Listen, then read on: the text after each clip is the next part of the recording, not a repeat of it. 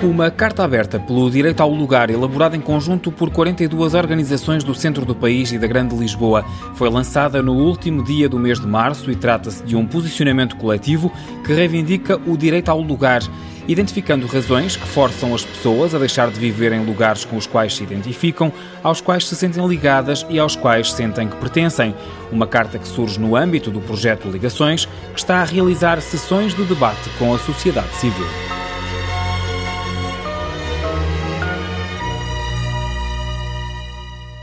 Na primeira sessão, para debater os princípios da Carta Aberta pelo Direito ao Lugar, foram convidados a arquiteta Helena Roseta e João Ferrão, investigador da Universidade de Lisboa, doutorado em Geografia Humana e que já foi secretário de Estado do Ordenamento do Território e das Cidades. O lugar espelha a memória coletiva, considera Helena Roseta, que avança com aquilo que pretende a Carta Aberta pelo Direito ao Lugar. Nós vivemos num espaço-tempo que está sempre em mudança e eh, nestas desigualdades a carta é muito sensível àquilo que chama, a palavra aparece várias vezes, as pessoas empurradas. A carta fala sobretudo das pessoas que foram empurradas ou estão a ser empurradas para fora dos centros urbanos e as pessoas que estão a ser empurradas para fora das zonas rurais. São assim os dois grandes motores da reflexão que é feita porque é que estas pessoas estão a ser empurradas. Quando se diz empurradas já estamos a perceber que elas estão a ser forçadas a sair de um sítio de onde se calhar não queriam sair. Porque as pessoas saíssem livremente pelo seu pé porque queriam mudar isso já não era sentido como uma agressão, era sentido como uma liberdade. A Carta estabelece um compromisso de lutar pelo direito ao lugar e do viver o lugar, mas sem construir muros. A Carta chama-se Carta Aberta, mas os nossos lugares hoje são todos lugares abertos, não podem ser lugares fechados. Nós não estamos aqui a construir muros para garantir que neste lugar não entra mais ninguém.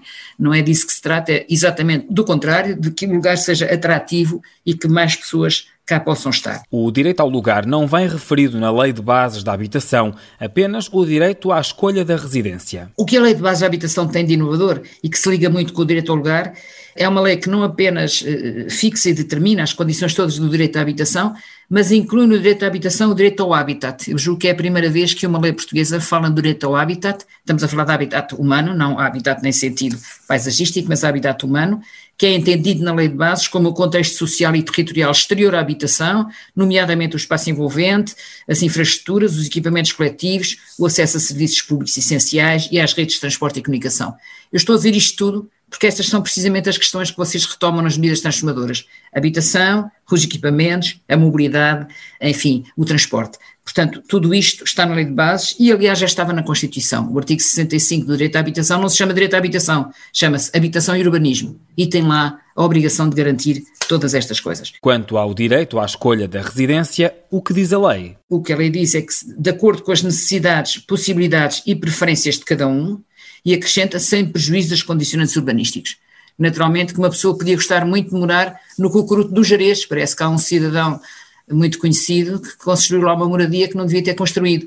Mas quer dizer, eh, não é assim, o direito ao lugar não é isso, não é eu apetece-me morar aqui, agora faço aqui a minha casa, não é assim, há condicionantes mas uh, é o direito a escolher viver nesta terra ou naquela, nesta cidade ou naquela, nesta aldeia ou numa cidade, numa cidade ou no campo. Outra questão importante da Lei de Bases da Habitação está na distinção entre habitat rural e habitat urbano. No habitat rural eu tenho que garantir o acesso a serviços públicos essenciais que podem não estar ali ao virar da esquina. Não podemos ter equipamentos públicos em todo o lado multiplicados por país todo mas temos que ter acesso a esses equipamentos. Portanto, é, esta é uma das questões essenciais e também a proteção das identidades, e isto para o habitat rural é muito importante. A defesa do habitat rural implica que haja uma salvaguarda das identidades paisagísticas e que não se assista à destruição dos lugares porque eh, interesses económicos mais fortes passam à frente. A Carta Aberta pelo Direito ao Lugar apresenta medidas transformadoras para áreas urbanas em despovoamento ou das quais a população se vê obrigada a sair, mas também para áreas rurais em despovoamento. A minha primeira grande prioridade está lá prevista que o Governo apresente no Parlamento o Programa Nacional de Habitação, que tem que ter os objetivos, as prioridades dos programas e as medidas, e isto ainda não foi apresentado. A Lei de Bases é de 2019, estamos em 2021 e o Governo ainda não teve tempo para apresentar o Programa Nacional de Habitação ao Parlamento, embora tenha apresentado um novo Programa Nacional de Alojamento Urgente, que foi metido no PRR e que também é muito importante, mas é mais um programa, mais uma medida que se soma ao conjunto de medidas que têm sido apresentadas por vários governos e em particular pelos governos do atual Primeiro-Ministro, mas a verdade é que falta o chapéu disto tudo.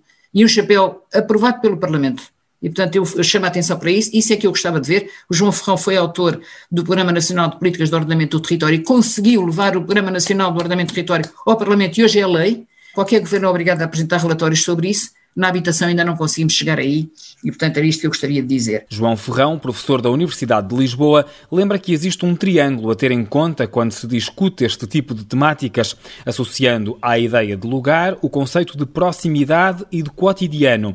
À primeira vista, de imediato parece um assunto do poder local. Contudo, quando se fala de questões estruturais, considera o investigador que o diálogo deve ser mais central. Há uma questão fundamental e com a qual eu acho que a Carta lida de forma muito inteligente, porque abre a porta, mas não dá solução, porque não há solução pré-estabelecida. Que é, quando fala em medidas transformadoras e a agenda transformadora, e a questão é esta: é que problemas estruturais só se resolvem através de soluções estruturais. E grande parte das questões estruturais não podem ser resolvidas ao nível das autarquias. Eu eh, saliento novo isto. A forma como esta carta foi construída é muito interessante, porque ela funciona ao mesmo tempo como um guia eh, orientador, digamos, de relacionamento com as autarquias, mas a partir do momento em que estas organizações estão organizadas em rede, essa estrutura em rede dá-lhes força suficiente para já só cobrem duas áreas, foram essas as áreas que entraram no estudo, mas esta lógica de rede de organizações ganha a escala suficiente para dialogar já com os outros níveis, com o nível regional, que nós temos, e com a Assembleia, com o Governo. O ex-secretário de Estado do Ordenamento do Território considera o conceito do direito ao lugar muito poderoso e explica porquê. Para tornar o conceito num conceito acolhedor. É um conceito que acolhe, e ainda bem, várias experiências que as pessoas associam ao lugar. O lugar pode ser a rua, pode ser o bairro, pode ser uma aldeia, pode ser uma vila, pode ser uma cidade. A questão não é discutirmos academicamente o que é que entendemos por lugar, a questão é acolher aquilo que, a partir do cotidiano, as pessoas associam com o seu lugar, sendo que, em função daquilo que estão a falar, provavelmente este conceito de lugar pode ser mais apertado o mais eh, alargado. A Carta Aberta pelo Direito ao Lugar é uma ferramenta de comunicação e de capacitação de pessoas comuns que parte de uma natureza integradora e que olha para o lugar como um bem comum. Nós não estamos a analisar separadamente a habitação naquele lugar, eh, os transportes naquele lugar, eh, os espaços verdes naquele lugar.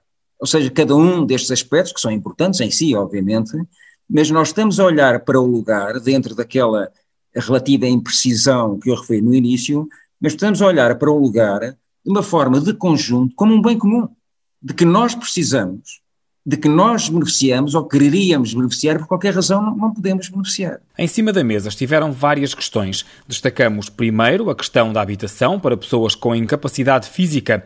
Algumas câmaras já têm planos municipais de apoio aos cidadãos com deficiência, que, entre outras coisas, permite apoiar a adaptação das habitações destes cidadãos. A experiência que eu tenho como arquiteta, muitas vezes as questões da habitação acessível neste sentido da, da, mobilidade das pessoas, não são assim tão difíceis de resolver. São mais complicadas quando a pessoa vive num, num terceiro ou quarto andar sem elevador, mas não sendo esse o caso, muitas vezes são problemas de pisos escorregadios, são problemas de pequeno degrau que se pode resolver com uma rampa, são problemas de um corrimão que tem que ser colocado, são problemas de uma casa de banho que tem que ser substituída, são pequenas coisas.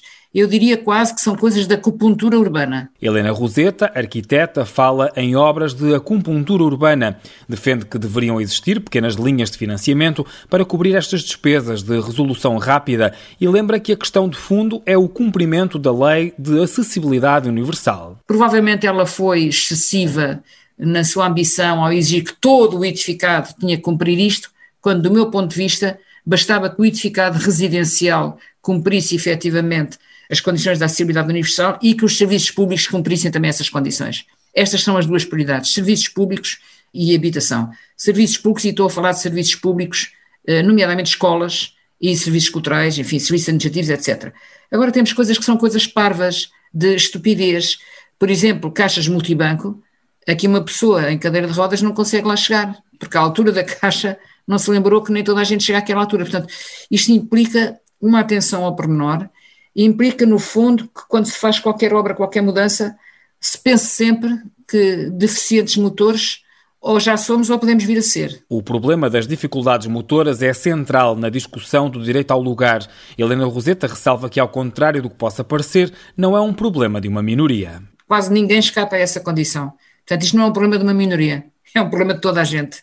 Um problema das uh, dificuldades motoras. E, portanto, a, a cidade tem que ser organizada para toda a gente. E neste tipo de situações, quem assume maior responsabilidade? O poder local ou o poder central? Tudo o que seja eh, pequenas intervenções na rede de mobilidade local é município. Tudo o que sejam coisas que têm a ver com grandes equipamentos, com encerramento de serviços que pertencem à rede do SNS ou às escolas ou uh, outros equipamentos públicos, é com o Governo Central. As coisas estão interligadas. E, portanto, o que é preciso muitas vezes é uh, se o município não tem competência. Havia um, um autarca espanhol, meu amigo, que dizia uma frase muito bonita que eu gosto muito de, de lembrar, que é quando se acabam as competências começam as incumbências. E portanto é preciso que os autarcas, quando perceberem que não têm competência para resolver aquilo, fiquem do lado dos cidadãos que têm o problema para resolver e coloquem eles a questão também como porta-voz dos cidadãos que os elegeram. Portanto, se acabou a competência, começa a incumbência. Enquanto o problema não estiver resolvido, a incumbência está lá. A arquiteta Helena Roseta e João Ferrão, investigador da Universidade de Lisboa, doutorado em Geografia Humana, que já foi secretário de Estado do Ordenamento do Território e das Cidades, a falarem nesta edição dos desafios do urbanismo sobre os princípios da Carta Aberta do Direito ao Lugar. Sons recolhidos pela TSF numa sessão pública de debate do tema, organizada pelo projeto Ligações, que procura aprofundar a reflexão sobre as assimetrias do território nacional de forma colaborativa.